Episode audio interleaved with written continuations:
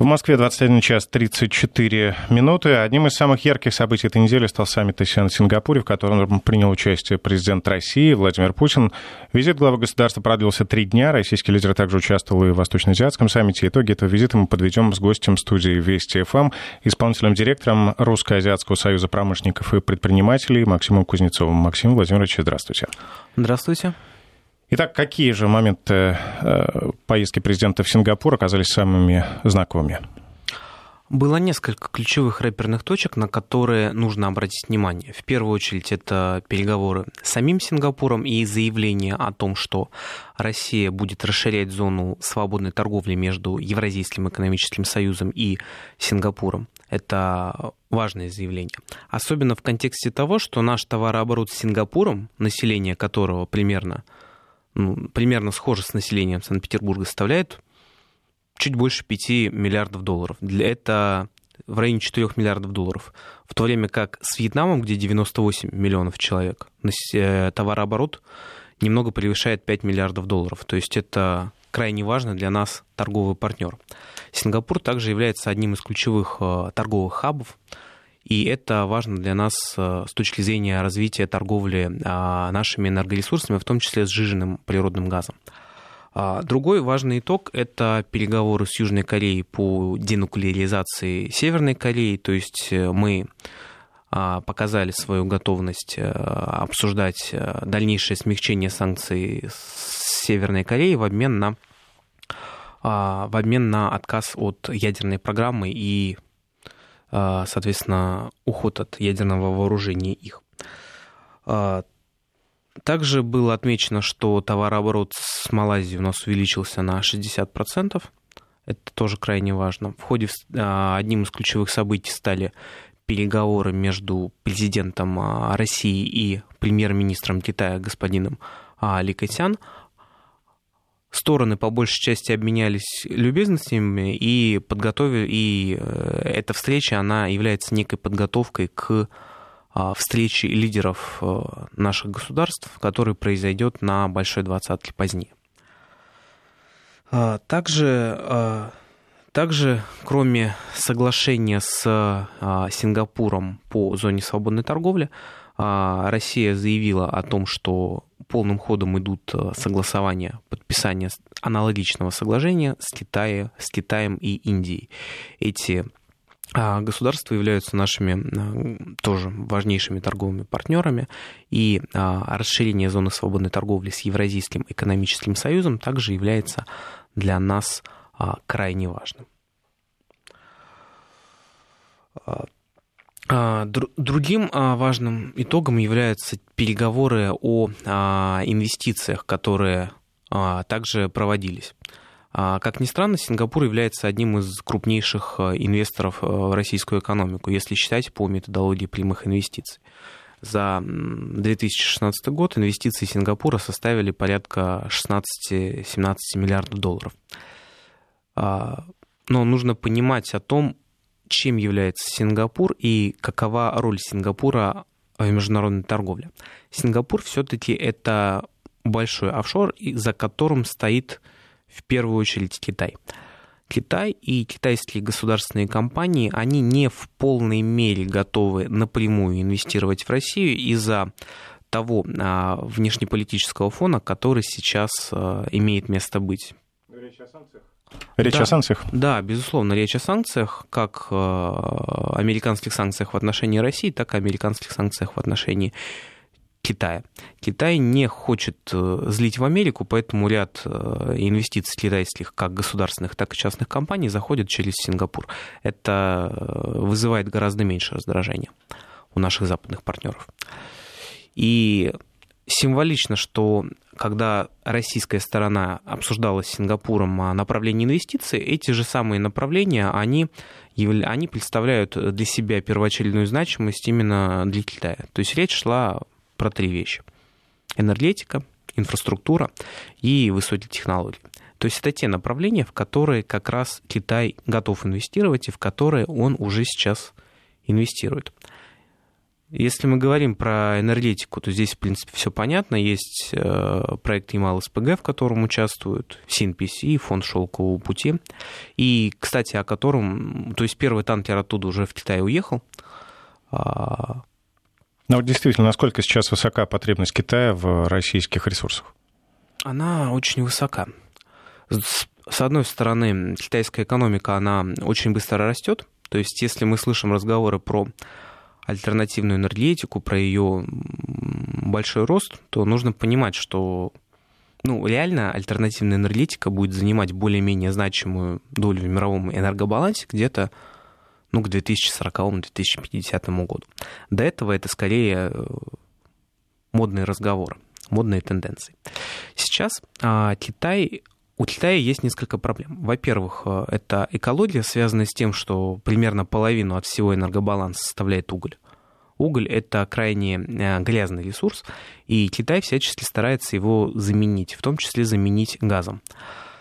И а, российский газ – это газопровод э, «Силы Сибири», это сжиженный природный газ от проекта Ямал-СПГ, он помогает как раз улучшить экологическую обстановку в Китае в том числе. Во-вторых, китайская экономика, она растет довольно высокими темпами. То есть сейчас последние два года шли речи про замедление Китая, про то, что экономика медленнее растет, но в абсолютных выражениях экономика Китая в год прирастает на 600-700 миллиардов долларов. То есть это экономика Швейцарии, это экономика Голландии. То есть можно представить, что Китай каждый год прирастает на размер Швейцарии или Голландии. Это на самом деле очень а, высокий темп. И, соответственно, с ростом ВВП растет и потребность э, в энергоресурсах. Это тоже а, естественная взаимосвязь. А также китайские компании входили в, являются миноритарными акционерами некоторых проектов э, Роснефти, в том числе верхнее Очкское, Очкское месторождение, то есть буквально, по-моему, в 2016 году была закрыта сделка по приобретению пакета 49% акций за 1, по-моему, 1 миллиард долларов. А, есть ряд э, других сделок в этой отрасли. То есть энергетика – это направление сотрудничества России и Китая не новое, оно понятное, и по нему есть э, более-менее понятная стратегия дальнейшего развития.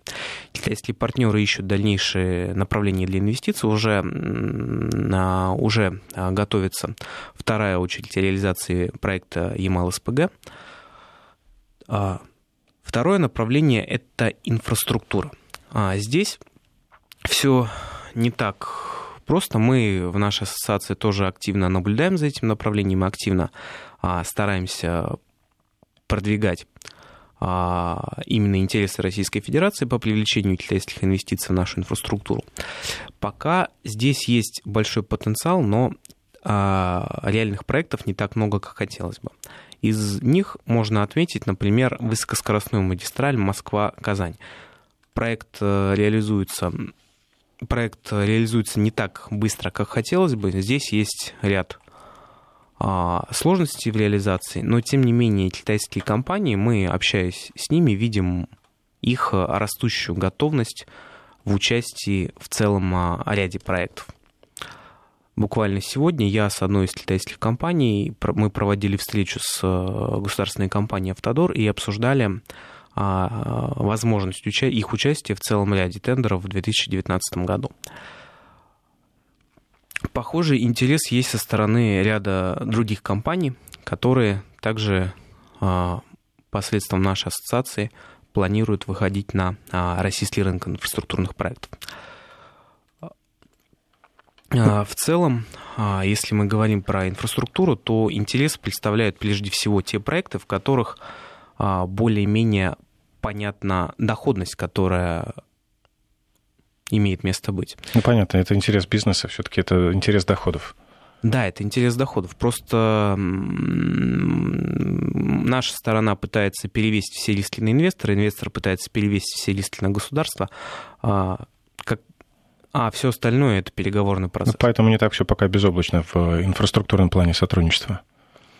Да, именно. Ну, нужно присматриваться к друг другу, общаться, и в процессе диалога как раз появляются те решения, которые в дальнейшем позволяют а, вместе э, взаимовыгодно сотрудничать и зарабатывать обоим сторонам. Вообще потенциал в сфере инноваций, он насколько высок?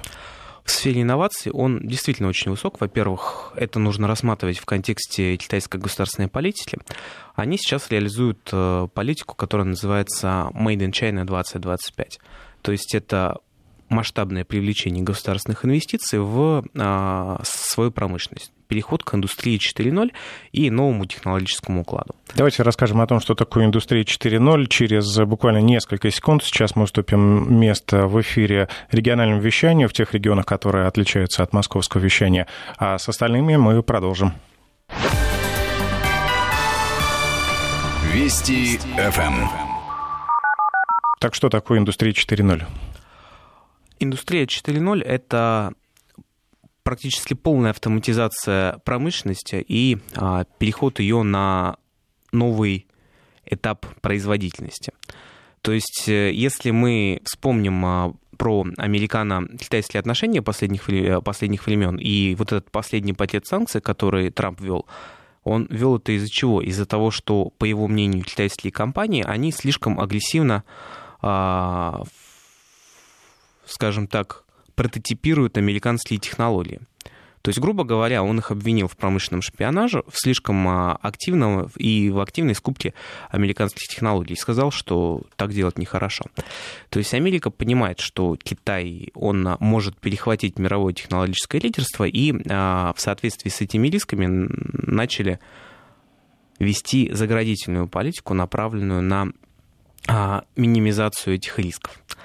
Соответственно, индустрия 4.0 — это новый технологический уклад, это а, другой порядок производительности и а, который затрагивает, в принципе, практически все сферы а, экономики.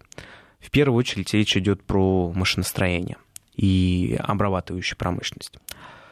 И именно такого рода технологии, связанные с повышением производительности, с э, повышением экологичности производства и повышением а, и автоматизации, они в первую очередь и востребованы. Также востребованы технологии в сфере медицины.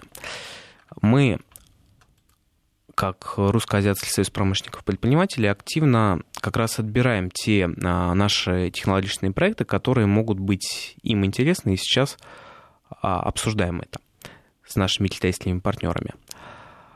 Сейчас как раз Китай, он активно поддерживает а, эту технологичную историю, то есть они готовы вкладывать, готовы субсидировать свои компании для того, чтобы они эти инвестиции, эти, э, эти инновационные, эти перспективные технологии за рубежом находили и внедряли их у себя в Китае.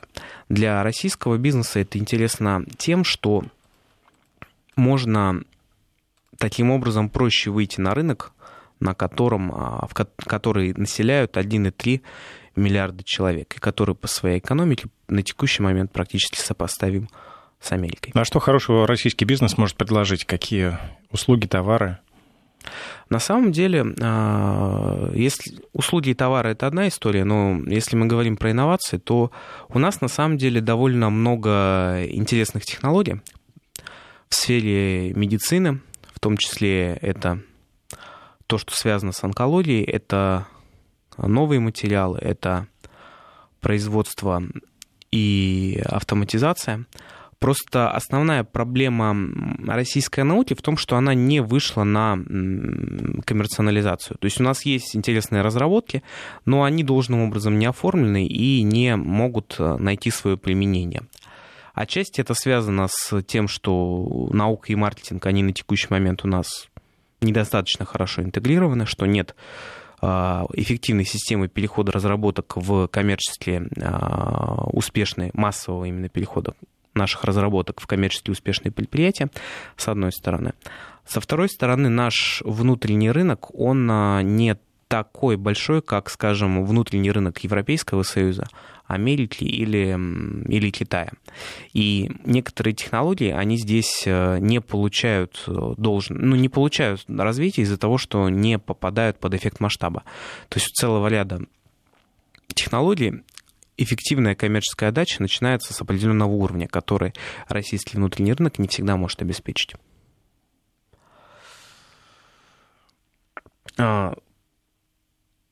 Какие еще направления существуют вот в плане инноваций, кроме медицины? Биотехнологии. Это, опять же, то, что связано с медициной. Это а, то, что связано с экологией, потому что для Китая экология является одной из самых а, больных мест сегодня. А кстати, вы говорили про инфраструктуру. Э, готов ли Китай, например, тут недавно шла речь о том, что э, Минприроды может ограничить на время поставки леса в Китай, пока не будут разработаны какие-то меры, например, если китайцы не будут вкладываться в инфраструктуру, обрабатывающую на территории России. Э, в этом направлении китайцы готовы работать? Они готовы работать. Здесь эта проблема, она тоже очень актуальна. Здесь есть несколько измерений. Во-первых, на те... Во-первых, здесь нельзя не отметить проблему коррупции, которая возникает. То есть в некотор... Э, это довольно... Вообще лесная отрасль, она довольно криминализирована, и в целом ряде случаев им самим китайцам, самим китайским предпринимателям предлагают разные коррупционные схемы, в которых э, нужно, наоборот, занижать добавленную стоимость, производимую в России. А, в целом, на текущий момент э, ситуация какая? Наши китайские партнеры, члены нашей ассоциации, они сейчас реализуют, например, первый лесопромышленный парк а, в Вологодской области с объемом инвестиций порядка 50 миллионов долларов. Это было до этой, до этой новости. То есть э, там идея в чем? Идея в том, чтобы а, производить э, пиломатериалы и пилеты. То есть, грубо говоря, не кругляк гонять, а распиливать его на доски, которые будут подходить к требованиям китайского рынка по влажности, по другим параметрам, и продавать туда. И пилеты. То есть это уже некое углубление а, переработки. С другой стороны, мы также видим а, растущие запросы от наших китайских партнеров в области целлюлозы и картона. За последние пару лет цены на картон на внутреннем китайском рынке взлетели из-за экологических ограничений властей. И также сильно растет э, спрос на целлюлозу. То есть эти два товара, они также востребованы, и мы с нашими китайскими партнерами, с нашими членами ассоциации Китая также сейчас обсуждаем а, возможность э, создания целлюлозно-бумажных комбинатов. То есть, э, говоря про лес, да, они готовы. Но здесь должно быть движение не только с китайской стороны, но и с российской. Последний вопрос. Насколько активно сейчас, вот после этого визита, президента будет идти работа? То есть она намного интенсивнее будет или все это будет планомерно э, годами развиваться?